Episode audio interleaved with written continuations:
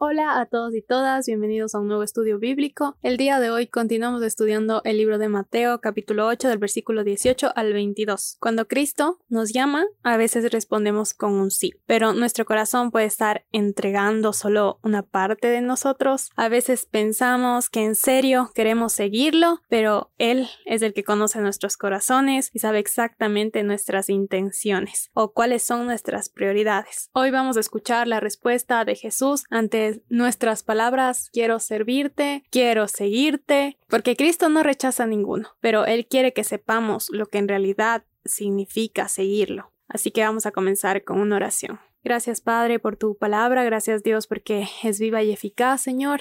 Tú sabes exactamente lo que necesitamos. Te pido Dios que el Espíritu Santo esté en cada una de las personas que escuchen. Gracias Dios porque tú continúas, Señor, cuidando de nosotros, alimentándonos siempre, Señor. Te pido Dios que nos ayudes a seguirte y aplicar esta palabra en nuestra vida. En el nombre tuyo oro. Amén. Comenzamos leyendo el versículo 18 al 22 que dice, Viéndose Jesús rodeado de mucha gente, mandó pasar al otro lado. Y vino un escriba y le dijo, Maestro, te seguiré a donde quiera que vayas. Jesús le dijo, Las zorras tienen guaridas y las aves del cielo nidos, mas el Hijo del Hombre no tiene donde recostar su cabeza. Muchas personas rodeaban a Cristo, así como en la actualidad muchas personas parecen estar interesadas en Él, pero Cristo sabe exactamente el corazón de cada uno y puede que tus intereses estén centrados en ver sus maravillas o en ver qué es lo que Él te puede ofrecer en este mundo, pero en realidad no estamos dispuestos a seguirle, aprender de Él y a ser usados por Él. No todos los que le rodearon a Jesús estuvieron dispuestos a entregarlo todo. Varios de nosotros puede que un día hayamos cantado, llorado, diciendo las palabras, heme aquí, envíame a mí, úsame, lo entrego todo, pero cuando en realidad Dios nos pone a hacer algo, a renunciar a nuestra comodidad, a lo seguro, a lo que podemos ganar aquí, nos damos cuenta de en realidad dónde está nuestro corazón. A veces fingimos que no tenemos ese llamado porque nos cuesta dejar esas cosas. Muchos quieren servir al Rey de Reyes y le dicen a Jesús, a donde vayas, iré.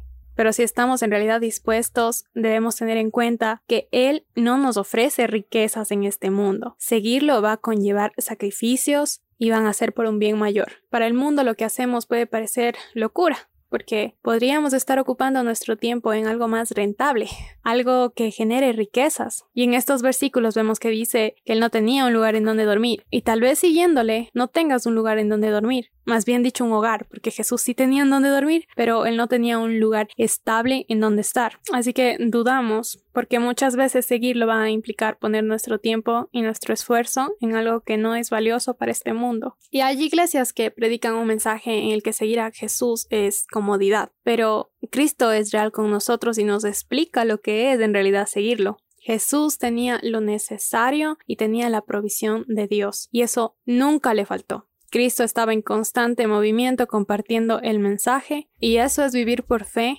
moverte cualquiera sea el plan de Dios en tu vida, con esa fe de que sabes que igual Dios va a proveer lo que necesitas. Es tener esa confianza que no necesitas estar estable en un lugar para sentirte seguro porque solo Dios te puede dar esa seguridad. Continuamos leyendo el versículo 21 al 22 que dice, Otro de sus discípulos le dijo, Señor, permíteme que vaya primero y entierre a mi padre. Jesús le dijo, Sígueme, deja que los muertos entierren a sus muertos. Cuando nuestro corazón no tiene la fe suficiente y no está dispuesto a ser usado por Cristo, vamos a tener muchas dudas, preguntas, excusas y pendientes. Y en estos versículos Jesús le responde de esta manera porque el hombre no había perdido a su padre. Muchas personas pueden creer que, que fue un insensible Jesús porque estaba perdiendo a su padre, pero en realidad no fue así, sino que él planeaba mantener como una vida con él hasta que él se vaya. Para muchos puede que lo que les detengan sean sus padres, puede que sean su carrera, su trabajo, esos logros, esos sueños por cumplir. Puede que tengas tantas cosas que quieres en este mundo que cuando escuchas la voz de Dios y ese llamado, tú optas por posponerlo y dices por ahora no, tengo que cuidar mi puesto de trabajo, por ahora no, estoy estudiando y tengo que vivir mi juventud. No lo sé, de muchas formas podemos responder a Dios. No sé cuál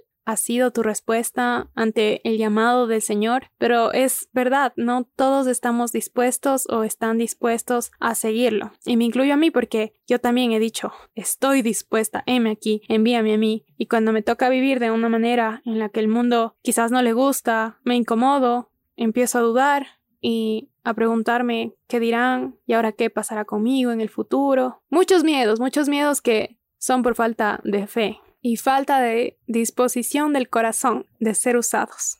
Y aún en medio del servicio, yo te digo, esas preguntas pueden atacar a tu corazón, pero recuerda que la palabra es viva y está ahí para exhortarte y para mostrarte que vale la pena seguir lo que este mundo te ofrece. No se compara para nada con lo que es cumplir el plan de Dios en tu vida. Si estas palabras tocan tu corazón, pregúntate, ¿estás dispuesto en realidad a servir a Dios? ¿Está tu corazón en realidad entregado a Cristo? ¿Puedes dejarlo todo por Él? Y he conocido yo a varias personas que dicen, sí, yo creo en Cristo, pero no quiero involucrarme por el momento. O muchos que dicen que creen, que están interesados, pero su vida demuestra que hay cosas más importantes. Saben quién es Cristo, pero no están dispuestos a prestarle la atención debida o responder a su llamado. Muchas veces caemos en esto, en hacer promesas a Dios sobre lo que quisiéramos hacer. Decimos, Cristo, yo quiero hacer esto, yo quiero servirte, pero solo se queda en algo que dijiste, no en algo que hiciste.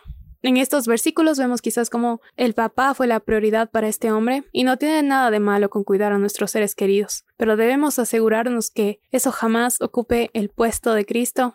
Ante todo, Él debe ser primero. Estos versículos muestran una entrega completa. Y yo quiero animarte y animarme a mí a dejar el por ahora no y más excusas y excusas y excusas. Y pidamos a Cristo, porque solo Él puede examinar nuestros corazones, en dónde está nuestra prioridad, qué es lo que está evitando que sirvamos, y podemos pedirle a Él que quite todo eso, porque es un estorbo para el plan de Dios, para su plan en nuestra vida.